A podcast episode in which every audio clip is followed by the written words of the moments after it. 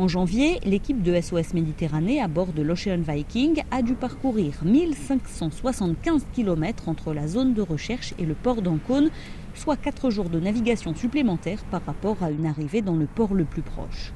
La météo a même contraint le navire à l'arrêt, se rappelle le délégué régional de la Croix-Rouge des Marches, Emmanuel Bayo. La le bateau a dû s'arrêter aux alentours de Brindisi pour une journée et demie environ pour se mettre à l'abri des vagues.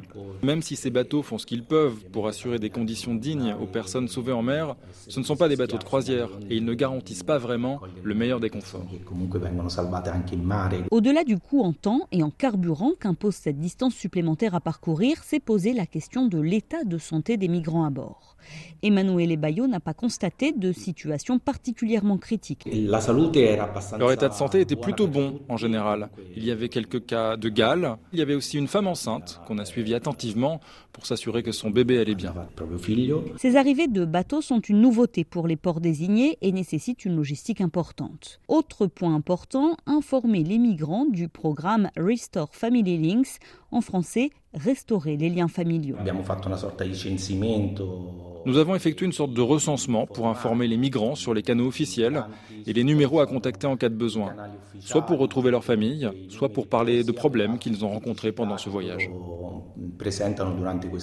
En poste depuis 2013 dans le chef-lieu des Marches, la maire de la ville le répète, si ces arrivées de bateaux constituent une première pour la ville, les migrants sont des milliers à être arrivés jusqu'à Ancône par la terre depuis des années. Valéria Moncinelli.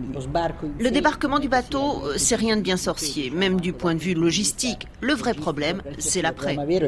L'après, c'est le système d'accueil prévu en Italie. Actuellement, environ 109 000 migrants sont hébergés dans des centres d'accueil en Italie.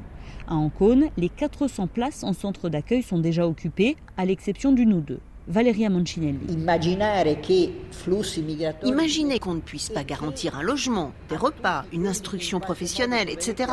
à tous ceux qui arrivent ici par des moyens dramatiques, c'est une folie. Sur les deux premiers mois de l'année 2023, plus de 14 000 migrants sont arrivés sur les côtes italiennes, soit deux fois et demi plus qu'en 2021 et 2022.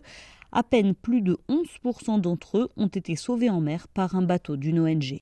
Cécile Debarge, Ancône, RFI.